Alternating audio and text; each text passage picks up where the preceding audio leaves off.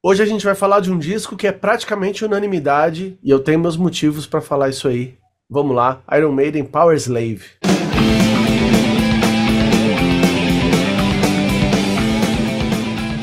Esse é o quinto disco de estúdio do Iron Maiden. Foi gravado entre fevereiro e junho de 1984 e foi lançado no dia 7, 3 de setembro de 1984 também. Foi produzido pelo Martin Birch. A formação é aquela clássica, melhor de todas. Presta atenção, é essa aqui, não é de hoje. Bruce Dickinson nos vocais, Steve Harris no baixo, Adrian Smith e Dave Murray dois guitarristas nas guitarras e o baterista Nico McBrain. Só uma, uma curiosidade, Marcel. Hum. Na sua área também tinha gente que chamava ele de Nico McBrien. também tinha. Antes de continuar, se é a primeira vez que você está ouvindo a gente, já segue o Decifrando Discos na sua plataforma preferida e nas redes sociais. Estamos sempre trazendo discos interessantes para vocês. Se você está ouvindo no YouTube, já clica aí no botão vermelho e se inscreve no canal. Se está em outras plataformas como Spotify, Google Podcast, iTunes, clica rapidinho no botão seguir e não perca os novos episódios. O Iron Maiden acabou de fazer aquela bem sucedida tour do disco anterior, né, a World Peace Tour, e tirou o começo do ano ali de 84 para começar a compor e ensaiar né, durante seis semanas para fazer esse disco novo. O disco ele foi gravado de novo nas Bahamas, no estúdio Compass Point, pelo Martin Birch. E a capa maravilhosa, eu, eu acho a melhor. Aliás, tem um monte de coisa melhor nesse disco para mim. Feita de novo pelo Derek Riggs, com o tema egípcio, que inclusive marcaria o primeiro Ed gigante nos shows da banda. Poxa, maravilhoso. E uma curiosidade é que não tem nenhuma música do Dave Murray nesse disco. Né? Mesmo ele não sendo o compositor principal, sempre tinha alguma coisinha dele em cada disco, e dessa vez não teve nada. Depois desse disco, a outra vez que o Iron Maiden lançou outro disco sem música dele foi qual? Você vê, né? Melhor e pior. Senjutsu. Como que eu comecei a ouvir? A primeira vez que eu ouvi o Power Slave. Eu realmente já falei aqui antes que, tipo, isso aqui foi o que me fez pirar no Iron Maiden, que é o Live After Death. Live After Death, a base dele é o Power Slave. Era a turnê do Power Slave, um dos discos que eu mais ouvi na vida, né? Então, assim, eu já conhecia muito e quando eu comecei a voltar para pegar os discos mesmo, do, do ao vivo para ver os discos mesmo, o Power Slave foi um dos primeiros que eu. Não vou lembrar a ordem, mas foi um dos primeiros que eu fui atrás, porque justamente era a turnê desse disco, era o tema desse disco, né? Cara, eu fiquei fascinado com a capa, com a temática. É, esse negócio do Ed gigante é uma coisa que realmente era dali, foi dali, né? O Ed gigante que a gente diz não é o Ed que entra na hora que eles tocam Iron Maiden, é aquele que fica no fundo. Depois dessa turnê começou a ter vários palcos gigantes, com uma produção cabulosa, foi realmente um impacto grande. Eu lembro do Rock in Rio, vagamente, não foi a época que eu comecei a ouvir o Iron Maiden. Eu era, eu era moleque, e como eu já falei aqui em outros programas, é, eu não comecei a ouvir tão cedo quanto o Daniel, por exemplo. O Daniel já tinha mais tios, primos e outras influências, uhum. e no meu caso não. Então eu ouvi mais para frente, aí voltei, aí fui tentar achar esse Rock in Rio, que também na época era difícil, porque é VHS, não é YouTube, para você procura lá e acha, né? Mas com certeza dessa primeira leva aí foi o primeiro disco que eu fui lá ouvir. E claro, né? Tipo, apesar de ser a base do Live After Death, tem um monte de outras músicas aí que a gente vai falar no faixa a faixa aí e eu vou dizer o que, que eu achei delas. Bom, eu, eu não tenho a memória também exata de quando foi que eu conheci, mas com certeza foi no ano de 85. Eu falo isso porque Rock in Rio. No Rock in Rio já tava assim, sedimentado essa história das bandas que vinham, Scorpions, ACDC, Iron Maiden, tudo isso já circulava, tanto meus tios quanto meu pai. Meu pai comprou na época as coisas que iam rolar no Rock in Rio. Eu não sei até hoje se meu pai ele era um roqueirão da época ou se ele era o cara da modinha, entendeu? Que hoje estaria comprando o vinil do Harry Styles, né? Sei lá que porra que ele ia ver. Mas aí ele tinha. E, mas quem tinha esse disco com certeza era o meu tio Luiz Henrique. E a gente. Mas era o tio. Da, o, o disco era da família, né? O disco não era de uma pessoa, só que todo mundo escutava.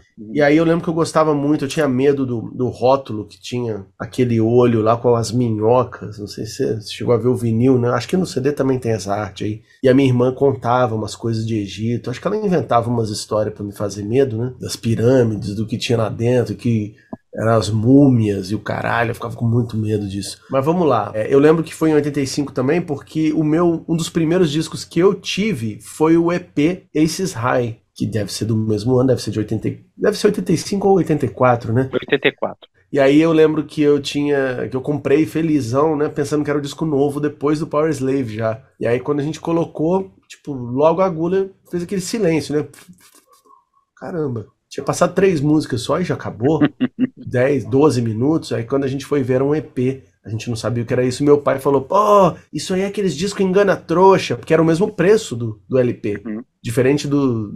Você acha que nos Estados Unidos e na Europa tinha um preço reduzido. Estavam comprando menos coisa. E aqui não, aqui era tudo. Se bobear até o compacto era o mesmo preço do, do vinil completo, né? É, esses EPs, inclusive, a, o tamanho da capa era igual do vinil, né? A capa do vinil tinha um tamanho entre o, o long play e o, e o single, ah, né? Tá. Eles tinham, tinham um médio. Aqui era tudo igual, e aqui era para enganar mesmo.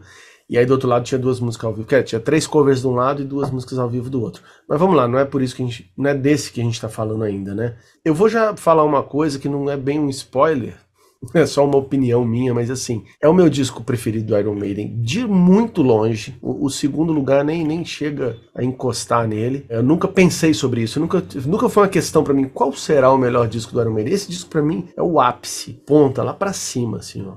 Porque eu acho ele perfeito. A gente vai falar aqui. Eu, eu, não sei se eu tenho alguma crítica a nada que acontece aqui. É o ponto perfeito do Iron Maiden e é o melhor disco de heavy metal de todos os tempos para mim, de tudo que eu gosto. Eu gosto de muita coisa diferente, mas esse disco para mim é a obra-prima, é o se precisasse escolher um só, era ele. Então vamos lá, então vamos começar a decifrar Power Slave para vocês.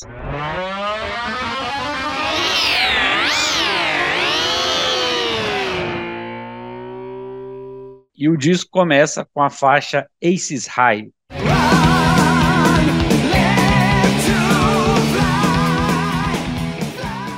A música do Steve Harris, segundo single do disco, e foi feita sobre a Batalha da Inglaterra, narrando o confronto entre aeronaves nazistas e inglesas na Segunda Guerra. Aproveitando já para agradecer nosso amigo e colaborador Sancler Ribeiro, porque ele traz essas curiosidades para gente sobre os discos e a gente traz aqui para vocês. Aces High é uma abertura perfeita para mim, entendeu? Vai ser um episódio até atípico, porque geralmente as pessoas ficam bravas com a gente. Porque a gente fala às vezes das músicas queridinhas e tal, mas cara, eu gosto muito de Aces High, eu adoro a capa do single Aces High, eu acho maravilhosa. Eu comprei ela só muitos anos depois. Acho que essa pegadinha assim, né?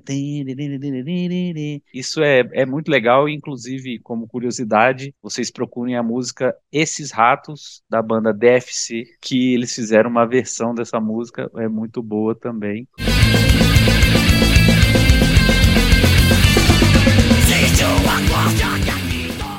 Para você ver que o Iron Maiden transita em vários segmentos, vários tipos de banda, sempre tem uma influência. Cara, gosto Sim. muito, não tem muito o que acrescentar. Vamos lá, gente. É, por que, que eu considero esse o melhor disco do Iron Maiden?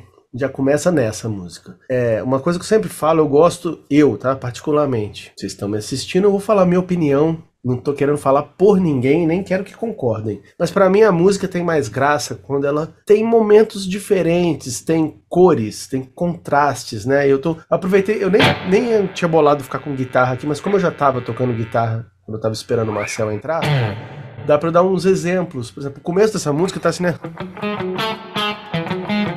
Uma guitarrinha fazendo isso e a outra, né? E a junta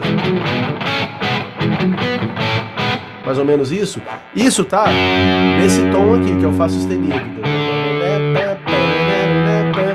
E aí logo depois ela já modula, ela vai Lá, que é o. E a outra. Junto fica. Isso tá em Lá menor, que é aqui. Então já saiu do Fá sustenido pro Lá já no começo. E aí depois já entra a parte cantada, que é o. Tá em Mi menor já trocou de tom três vezes. E no refrão, que tem um.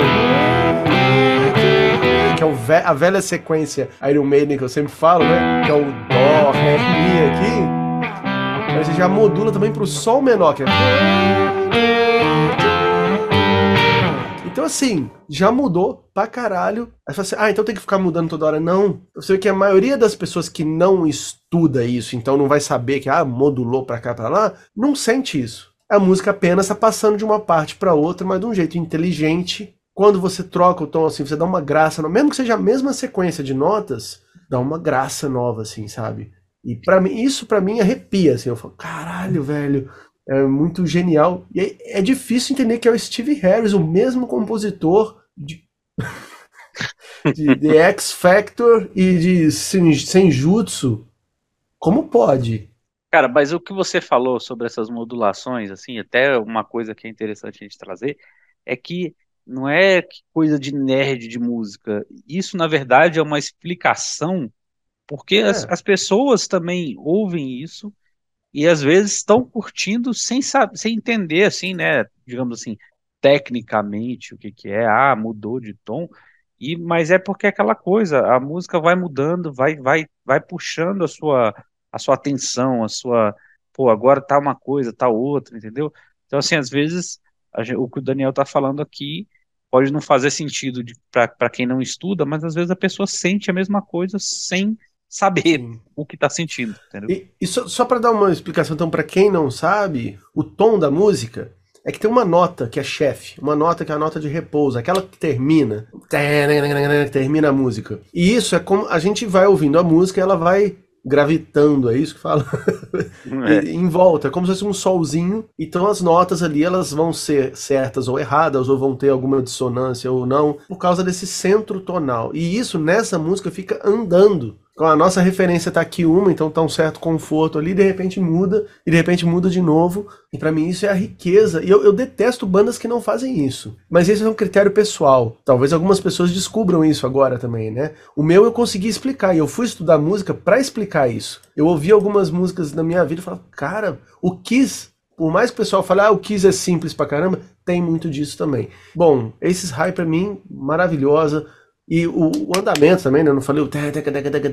Solos. Solos né? ótimos. Alguma coisa. Mas eu não lembro. É, do né? Aiden. É, tô aqui pra me exibir. Consegui. Ah, não, primeiro deve ser do Dave Murray e o segundo do Aiden. Por causa do. Aquelas coisinhas de, né? É verdade. Essas coisinhas dele que ele gosta. E o outro que o Dave Murray ele usa muito. Isso aqui, ó com o captador de cima, em vez de. O captador daqui, né? Em vez de. Ele faz um. É um pouquinho mais abafado assim. E eu acho que tem isso nesse, nesse solo também. Mas vamos seguir. Vamos seguir então com a música Two Minutes to Midnight.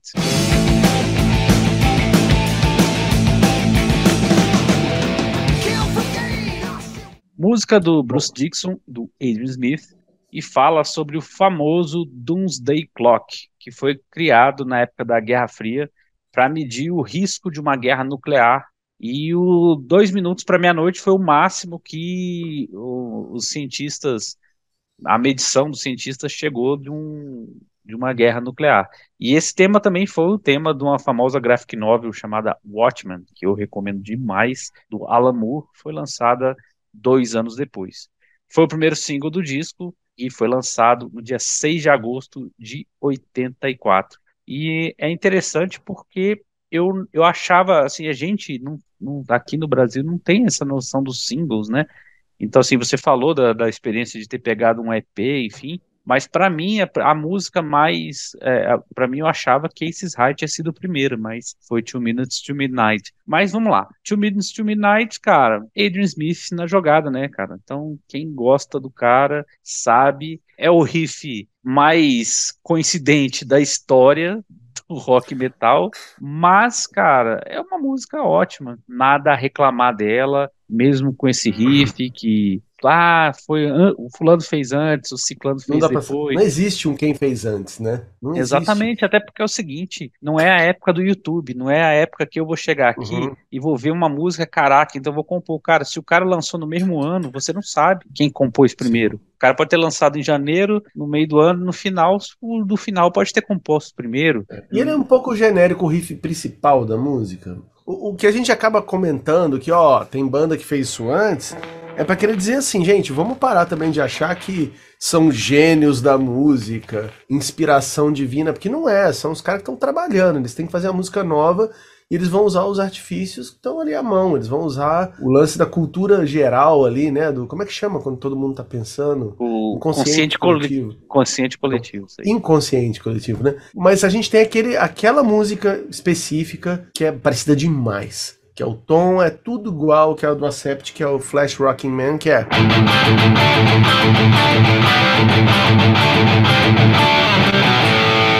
Aí, mas é do Iron Maiden.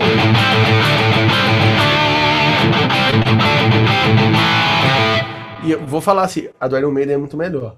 É, é uma besteira, você viu? É só um taran e a outra deixou mais um tempo soar a nota. Acho muito melhor. A música inteira do Iron Maiden dá um pau na do Acept. Muito. E assim. isso vindo de alguém que é muito fã. Muito do fã Acept. do Acept. Mas aqui não tem conversa. Inclusive, quando eu ouvi o Restless and Wild do Acept, que é onde tem essa música, né? Flash Rocking Man, se eu não me engano, é a, música, é a oitava música, é a terceira do lado B. E a minha cabeça ficou assim, mas o que, que eu fico aqui? Indignado que o Iron Maiden copiou ou indignado que essa música é muito pior que a outra? Então parece que eles que copiaram, sabe? Copiaram uhum. antes. Mas, cara, Two Minutes to Midnight tinha um clipe que eu não entendia porra nenhuma. Agora faz mais sentido, né? Com a explicação da, da letra. Como eu já falei, eu já confessei aqui que eu escutando a maioria dos heavy metal, eu sou bem, assim, bobão, assim, que eu gosto da música, eu presto atenção na música, nos elementos musicais e deixo a letra para décimo plano. Também porque às vezes que eu fui a fundo em letras eu me dei muito mal, né? Na verdade, como a gente comentou lá com, quando a gente fez a batalha dos discos do ACDC, com o Lelo não fala inglês, né? Às vezes a letra, você descobre a letra, ela melhora a música, às vezes ela piora. Você falou do Lelo, eu lembrei de uma coisa que aconteceu hoje. Eu tava assistindo clipe, eu coloquei Judas Priest, umas coisas assim, porque as crianças estavam na sala, e eu coloco pra eu ver e também falo, pô, deixa eu já ir colocando isso na, na caixolinha deles, né? Chegou lá e o Shook Me All Night Long do ACDC como sugestão, o clipe, né? Eu lembro que eu achava engraçado quando eu era pequeno, que tava o cara lá tomando banho com a escova, assim, né? O Brian Johnson e tal. Só que tava com a letra. Essas letras geradas automaticamente. Velho, eu não quero ficar imaginando o cara transando, velho. O Brian Johnson pegando peludinho, assim, suadinho com a mulher. Eu não quero pensar nisso, velho. É muito ruim, cara. Estragou é. a música. Eu fiquei lendo. Ai, não, cara. Não, é. não. Cara, mas o que mais musicalmente? Também do caralho. Tem também todas essas coisas de mudar de, de tom ou de mudanças sutis, né?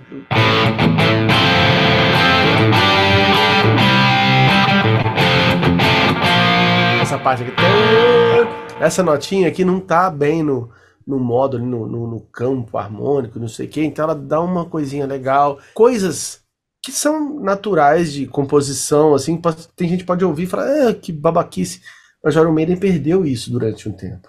E hoje, esse último disco do Iron Maiden, para mim, eu não achei nada dessas coisas. Ele é totalmente previsível, assim, do início ao fim. Não tem uma coisinha, uma besteirinha pra eu. Ufa, essa aqui eu quero ouvir de novo, sabe? É. A gente vai chegar a, nele, a gente fala. Né? A gente vai chegar nele e vai ter que ouvir ele de novo para fazer, porque esse a gente vai ter que ouvir, porque não tem a, a memória e de repente, quem sabe a gente não acha alguma coisa. Mas vamos seguir em frente então. Porra, aí ó.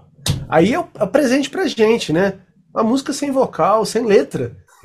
não sem vocal, porque o Bruce Dixon é do caralho. Podia ter feito um lá lá lá aí, mas. Pô, Lost for Words.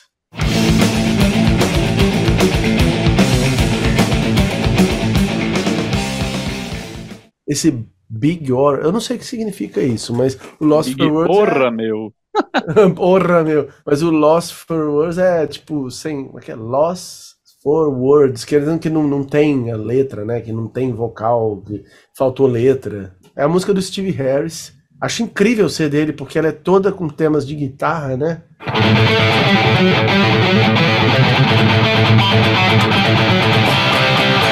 Isso aí, tudo bem, é um riff pode ser no baixo, mas pra mim é muito de guitarra, né? E o.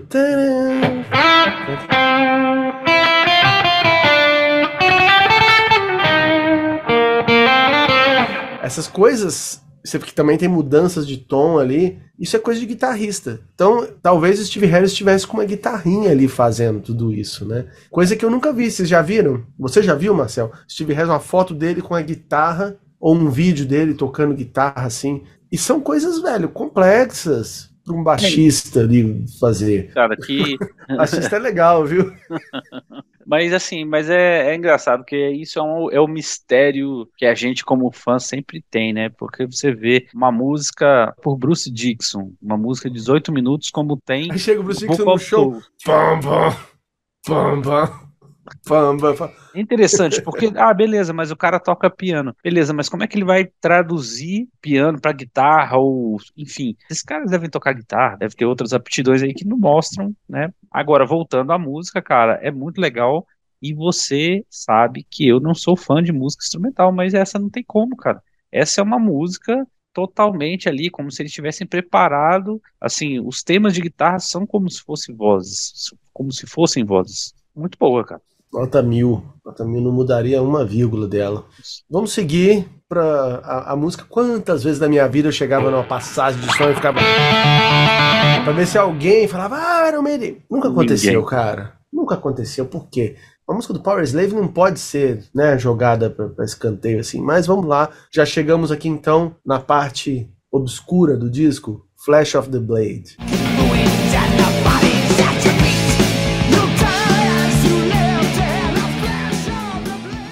Música creditada pelo Bruce Dixon, que é o que a gente acabou de falar, e foi inspirada pela sua paixão pela esgrima.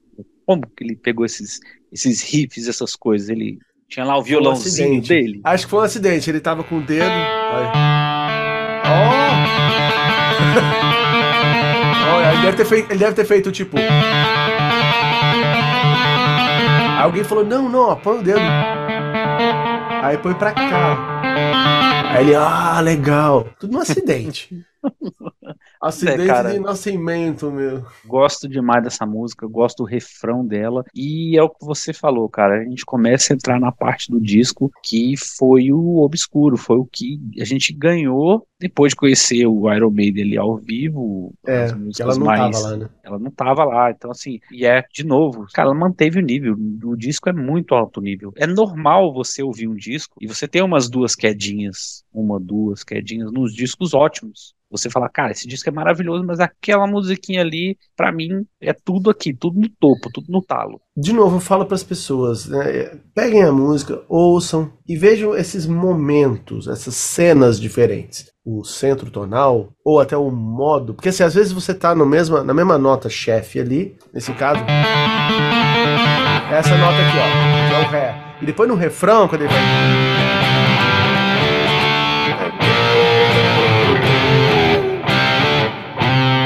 Que essa nota ainda continua sendo, só que ela tá com outra cor, com outra cara. E tem aquelas partes no meio, velho, é muito rico assim, muito rico. E uma coisa que o Iron Maiden não fez nesse nível, nem antes nem depois. Porque o Peace of Mind, que é o meu segundo preferido, que é um descasso também, ele não chega assim. Se houve uma música como The Trooper, ela é linear, velho. Ela fica nesse Mi menor ali, o tempo inteiro. Revelations, a mesma coisa, no Lá menor. Pé, pé, pé. E essas músicas não, cara, eu não sei o que aconteceu. O mesmo produtor, mesmo estúdio, os mesmos Mesmas cara, Bahamas. com um ano de diferença.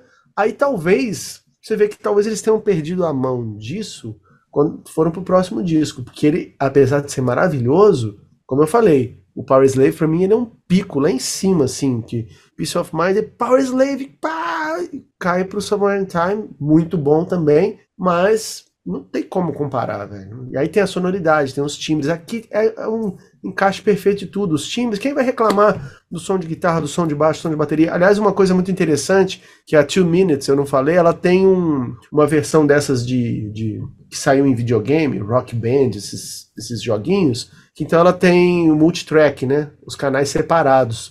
E você ouvindo tudo separado, tem coisa que é, entre aspas, é, tocado meio, meio nas coxas, assim, o baixo principalmente. Ele né, é meio. Tem umas coisas que você ouve e fala, cara, que estranho. Mas quando você ouve na música, é perfeito, eu não mudaria nada. É um, ele é um gênio do baixo mesmo. Foda. Exatamente. você ouvindo, aí que tá, ele sozinho não é um baixo. Se ele pegasse ali fazer um vídeo no YouTube mostrando ali na época, não ia ser um negócio tão perfeito como tem hoje, uns baixistas que tocam tudo, né, cada notinha. O dele é uma coisa mais assim, vamos lá, tá bom o suficiente aqui, tal, com clima.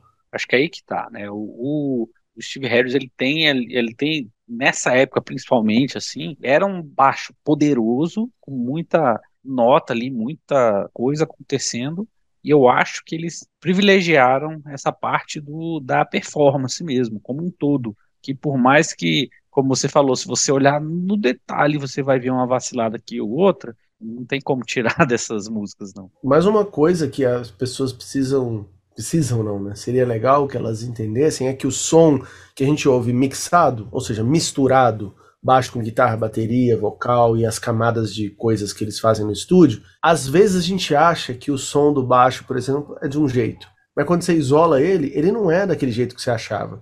Aquilo é uma mistura de coisas. Então algum grave que você ouve nele pode estar vindo de outra coisa. Porque esse baixo isolado, ele não tem aquele sonzão fodaço que tem na mixagem. Ou seja, ele foi alterado para que na mixagem soasse daquele jeito, mas ele sozinho, você não mixaria ele sozinho, fazer, ó, deixa eu fazer o melhor som de baixo do mundo e agora vamos colocar o resto. Não. Talvez até faça isso, mas depois você tem que mexer e ele acaba não ficando maravilhoso sozinho. Vamos lá, seguindo então. Ah, caralho, hein? Fechando o lado A, The Duelists.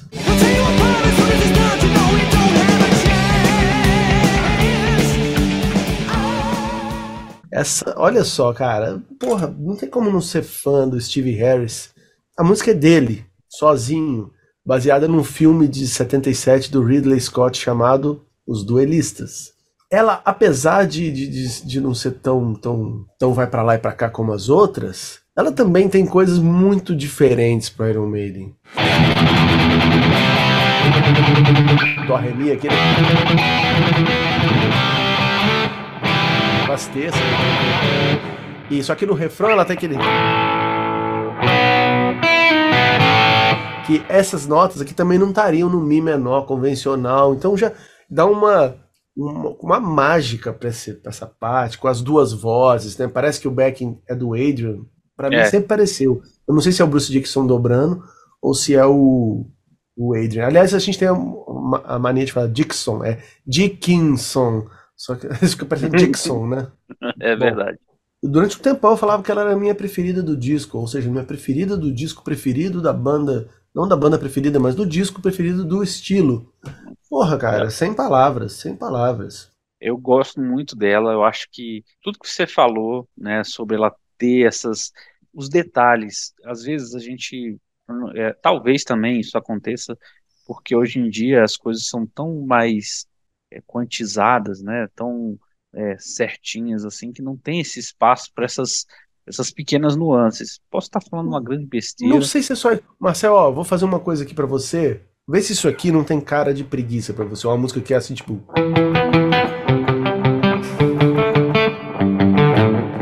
Quantas músicas assim o Iron Maiden tem de 2000 para cá? Ou de 94 para cá? Isso não tem nada a ver com isso que a gente está falando aqui são mundos diferentes. Então, para mim, fica. Por isso que eu fico tão triste quando o Iron Maiden lança um disco como esse último. Porque para mim fala, cara, o Steve Harris está vivo, o Steve Harris está fazendo música, ele é capaz de fazer pérolas desse nível, mas está fazendo mil vezes. É, e isso aí a gente também fica pensando se isso aí também não tem a, tem, tem a ver com o cara, porque o cara que compôs isso aí. Decide, num, né? É, é Compôs muito, e decide, né? Decide, é muito genial. Mas também, assim, talvez o produtor aqui, né? O produtor também ter ajudado ele a direcionar. O produtor não tá né? mais. É, o produtor já não tá mais. E, e... Cara, você matou, Marcel. Eu falei 94 pra cá. Qual a diferença? Não tem um produtor, exatamente. Porra, velho. Aqui eu tô comendo mosca aqui, você tá, tá certo. É isso aí, matou. Provavelmente ele era o cara que podava alguns tipos de coisas e falava, não, você consegue falava, mais. É, velho, isso aí não, meu. Não, você consegue, vai lá, volta, volta pro quartinho, faz de novo e traz pro tio ver. Sobre Duelist, só para acabar, ótima música, final de lado A, estrondoso, Bruce Dixon cantando muito também, excelente Nossa. essa música.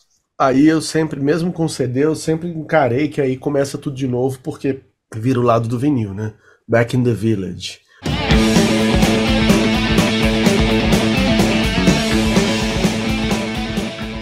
Outra música que é muito. Ela é muito lado B, né? Exatamente, também não estava no, no Live After Death, não sei nem se eles tocaram ao vivo. A música foi feita pela dupla, né? Adrian Smith e Bruce Dickinson, e foi inspirada na mesma série de TV que inspirou The Prisoner. Chama-se The é? Prisoner. É, eu não sabia disso. É uma continuação, você pode encarar assim como sendo uma continuação do tema, né? Back in the Village ela é demais, cara. Ela abre ali o lado B, até o final da música, você vê que é um final diferente do que você está acostumado, é um final com voz. Back in the Village, back in the Village. Saca? Tipo assim, é uma É. coisa, é o que você falou, sabe? O Iron Maiden tem o seu jeito, assim como o ACDC tem o seu jeito, o Motorhead tem o seu jeito, enfim, essas bandas que criaram um estilo até. O Iron Maiden não é o pai do heavy metal, mas tipo, tem o jeito Iron Maiden de ser heavy metal. Mas, cara, mesmo, mesmo assim, tem espaço, sabe? Back in the Village, cara. É o Iron Maiden, não se repetiu uma coisa desse tipo. Teve uma autorreferência no futuro. Verdade, não teve mesmo. Então, cara, eu mesmo. adoro essa música, adoro. E aí que tá o valor dela, né? É única. Até hoje eu não sei como é que toca, se é. Ou se é. Na outra corda. É de um desses dois jeitos. Ou é na mesma corda. Ou é. Bom, aí o Flauzino deve saber falar, né? Mas aí tem um negócio que eu não entendia nada. É Um riff estranho. Que depois de muito tempo eu parei um dia pra pensar que é um. Como é é? Mais ou menos isso, que é muito embolado, assim. E a guitarra deles também tá com um timbre meio fechado, meio. Sabe, com um botão de. Parece que é o de tonalidade. Mais ou menos isso. Eu falava, cara, como que o cara botou isso? Porque eu já iria do. Põe em voz, vai pro refrão. E o cara já pensou naquele outro riff maluco. O próprio refrão, cara. Você lembra dele? O baixo. Mas as guitarras ficam fazendo um negocinho assim, ó. Por cima do baixo, que tá em ré. Acho que uma das guitarras também. Então, assim, é. Foge do clichê do Iron Maiden. Foge total. É. Foge. E que bom, que bom, que bom. E então, na Próximo. sequência, a gente tem a faixa título Power Slave.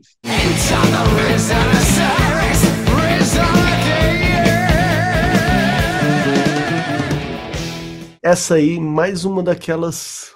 Aqueles momentos que a gente fica assim, como, né? Música do Bruce Dickinson, acreditada só pra ele. Espera que eu vou espirrar. Uma música só do Bruce Dickinson, uma música riquíssima. E aí, quando falam hoje em dia que tem progressivo, ah, metal progressivo, eu não consigo ver metal progressivo nessas bandas, eu consigo ver nesse disco. Power a música Power Slave é um progressivo heavy metal, porque ela vai para vários lugares, ela, ela tem essa progressão, ela tem essa coisa de, de mudanças e de usar a mesma frase em partes diferentes, de jeitos diferentes, só que com uma certa baixada de bola do heavy metal, porque o heavy metal é mais duro um pouco do que o progressivo, né? Uhum. Você não vai ter tantas. Às vezes o progressivo vai longe demais na viagem, né? O heavy metal deixa isso mais contido e mais pesado. Que seja. Mas vamos lá. Uma curiosidade é que no lançamento de 98, aqueles barulhinhos e o uivo da, da, da introdução. Eles ficam no fim da música anterior, em vez de estar no começo. É aquele espaço. Então, se você colocasse o CD direto na Power Slave, já. Não dá, né, Marcelo? Não dá, não faz parte. Ela é- Essas coisas são da música Power Slave, dá licença. Exatamente. É porque a gente ouvia também no vinil. Não faria diferença. Porque ela já tava. Não, ela já tá. No vinil, às vezes eu colocava na música 2. Eu ia naquela partezinha, né? Tem uma divisão. Eu colocava ali. E aí tinha tudo isso. É, Cara, o estagiário que fez o corte do, do CD de 98 tá por Ó, fora. Tá Tá demitido. fora. Dá pra entender que aquela parte do. Isso aí, tudo bem, Bruce Dickinson ter feito. Agora já. Aí você, porra. Ou ele estudou música pra saber que tem essa escalinha, né? Que é da hora harmônica quinto grau da menor harmônica. Olha que besteira. Não quero falar de termos uh, frígio maior ou mixolídio menor. Você fala, é parecido besteira. com a música do Offspring. A, a música do, do Egito. Ah, é, então, é. É, o Offspring usou a mesma coisa que o, que o Iron Maiden se bobear pra tirar um sarro, porque nessa época dos anos 90 os caras tiravam sarro daquilo que eles gostavam nos anos 80. Exatamente. Não era com respeito. Mas, cara, que inclusive aquela parte do. É a mesma escala, só que em outro tom, assim. Então você já vê que você ouvindo, essa parte não é esquisita, não é exótica pra caralho, assim? Quando você vai Também. tirar, ela foge, né, do convencional. Quando eu ia tirar essas músicas que tava começando a tocar, consegui tirar nada desse disco, era muito difícil. Cara, essa música, eu também acho que ela é, ela é um pouco mais comprida. Não era uma música, como você falou, pegava e ouvia aqui rapidinho já tocava. Ela tem muitas partes, muitas coisinhas. Você ouvindo de fone também, você nota algumas nuances, algumas coisinhas, como você falou, uma guitarrinha ali uma firulinha ali que, cara, dá um molho assim que você às vezes não nota, mas é muito legal, diferente do que foi feito mais para frente e a gente já falou num episódio sobre um disco do ano 2000, que muita gente adora, uhum cara, aqui não sou forçado, sou um negócio natural, cara, sou um negócio diferente, sou um negócio é, empolgante, sabe? Essa música para mim, ah, Power Slave, não cansou? Cara, não cansei. Power Slave, tipo, eu acho ainda ela maravilhosa, adoro. Como é que você vai cansar de uma coisa que é tão variada dentro dela mesmo, né? Exatamente, esse é o ponto. Por isso que eu acho ela fantástica.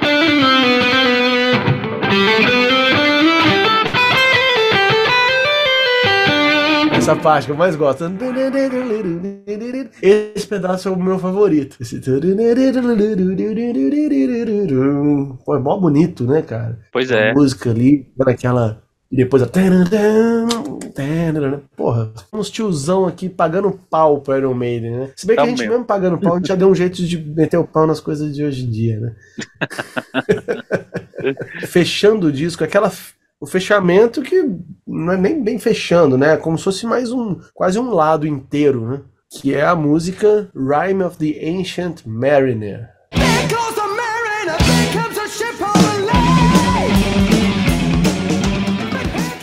Música composta pelo Steve Harris e ela foi inspirada num poema do mesmo nome do poeta Samuel Taylor Coleridge é o que falar dessa música, né, cara? É uma música completa, assim, é o que você falou sobre o progressivo, cara, é uma música que é uma história, mesmo não se apegando aqui à letra, mas se pensando assim, né, no, como ela começa, a parada, aquela parte que fica que fica o baixo do... one after one, by the star moon, too quick for Achava muito legal ver aquilo lá e tem aquela história, inclusive, que o Nico conta que em um show, aí ele olhou atrás do palco, era tipo um, como se fosse um ginásio, e aí atrás do palco, na saída tinha uma piscina. Aí ele falou, eu vou. É.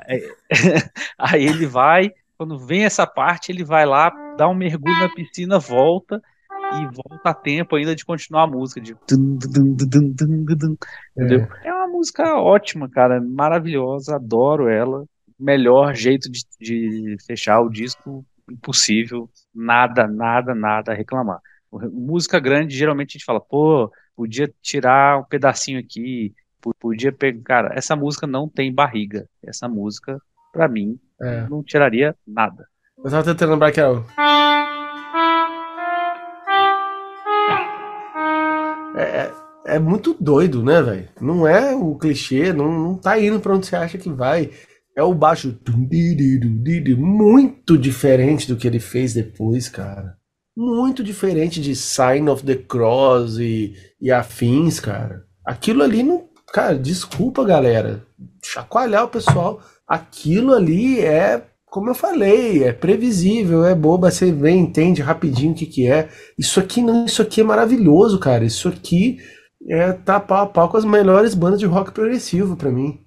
Tipo, de é o bagulho dá um nó no cérebro e dá todo um clima, essa parte do meio. Eu não sei o que, que, que é dentro da história essa parte, mas puta que pariu, cara. É Meu tipo Deus. uma parte meio de terror, assim, um negócio Nossa, um suspense, né? E funciona, cara. Você não precisa entender a letra para saber que nessa hora é uma hora tensa Sim. da história. Eu lembro que nessa época, anos 80, ali, o meu tio tinha um disco do Venom que era At War with Satan que tinha lá também suas coisas. Eu não, eu não, lembro direito da música, era uma música enorme de um lado inteiro, assim. Acho que é a música, né? At War of Satan.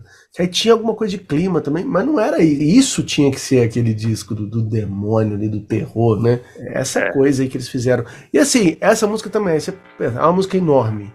Como o Iron Maiden fez várias, como aquela do Bruce Dixon de piano lá, é maior que essa. Essa durante muito tempo era a maior de todas, né? E ela começa no. E mesmo é, nesse mesmo ritmo, nesse mesmo andamento, tem, tem aquela parte. Que já é diferente disso. Depois vai para aquela parte do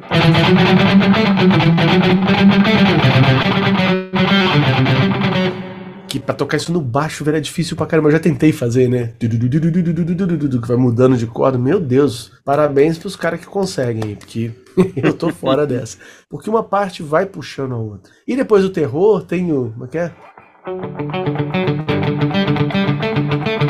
é a felicidade.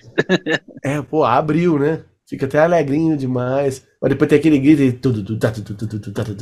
que aí meio que volta pro início da música ali maravilhosa. Maravilhosa. Não adianta, galera. Não adianta vir falar que Alexander the Great é desse nível.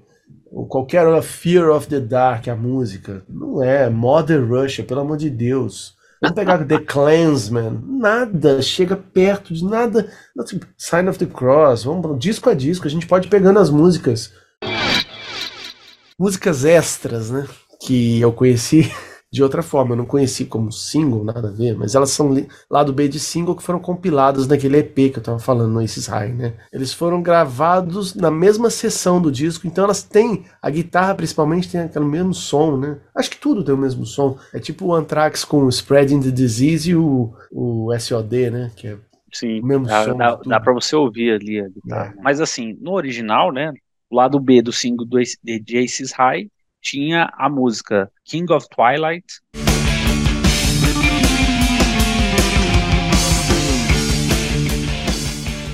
Da banda Nectar. Nossa, do caralho. Porra. Lado B do single de Two Minutes to Midnight tinha o cover de Rainbow's Gold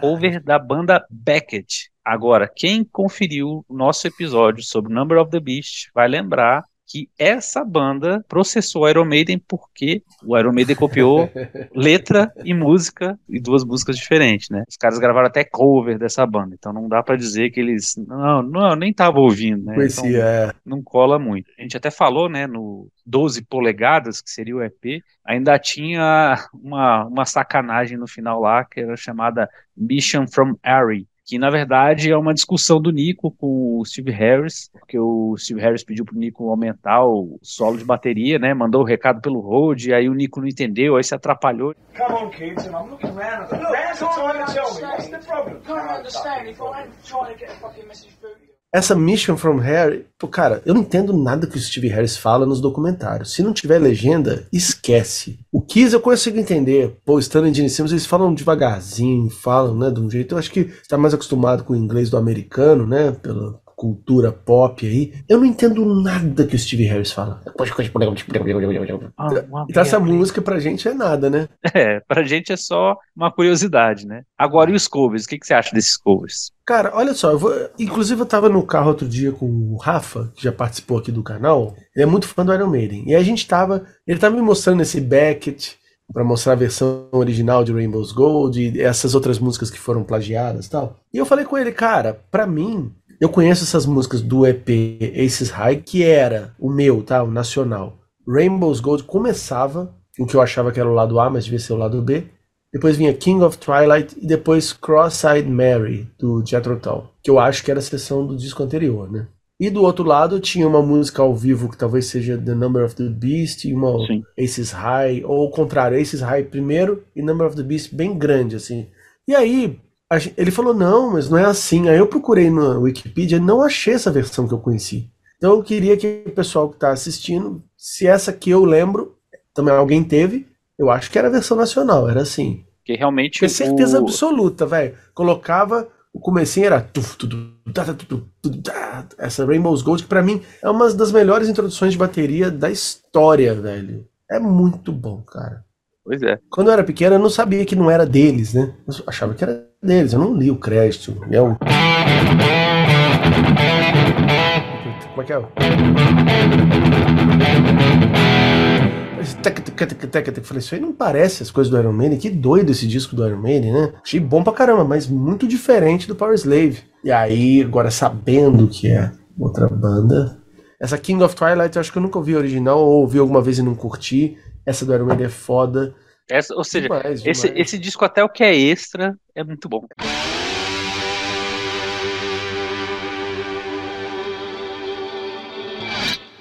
Power Slave pra você? Melhor coisa do mundo, velho. Melhor disco de heavy metal da história. Melhor, melhor época do Iron Maiden. É o disco número um mesmo, cara. É tudo. Você falou tudo que tá em volta dele, os covers, as músicas deles. Sei lá, velho. Ia morar dentro desse disco. é ele. É ele. Não precisa de mais nada. Quer dizer, claro, precisa. Eu gosto de muitas outras coisas. Mas ele é o fundamental. Eu não consigo entender quem não coloca ele em primeiro lugar. Não é que eu não consigo aceitar. Aceitar, foda-se. Não consigo entender. Pô, realmente, o cara prefere o Somewhere in Time, prefere o sei lá o que, o Brave New World. Não consigo entender. É, assino embaixo. O Iron Maiden não consegue fazer isso aqui de novo. O heavy metal, heavy metal mesmo, do Iron Maiden Judas Priest pra, pra frente. O que uhum. vem antes, para mim, é heavy metal, mas ainda não tá no formato heavy metal que a gente conhece, assim, com as, as, Sim, as é guitarras, um assim. É, assim, é o pai sabe? do negócio, né? Beleza, cara. O primeiro disco do Black Sabbath, para mim, né, é a pedra fundamental da parada. Mas, cara, você vê que tem outras influências que é legal, inclusive. Eu adoro Black Sabbath, adoro os, esses discos, mas, assim, para mim, o heavy metal, como a gente conhece, como o negócio expandiu a partir do Iron Maiden do Judas Priest, entendeu? E, cara, dentro disso aí, cara, você não pode dizer que o Paul Slave não é ali o topo da parada. Tenta achar erro e não acha. Você tenta achar uma coisa horrível, capa maravilhosa, da capa até a última nota de Rhyme of the Ancient Man. Não tem o que falar.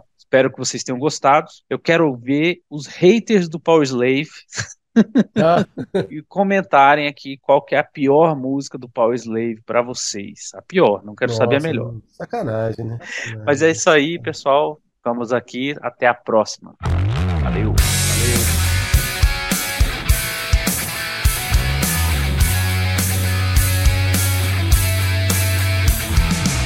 Concepção e produção Marcel Yanuk, Daniel Yazbek.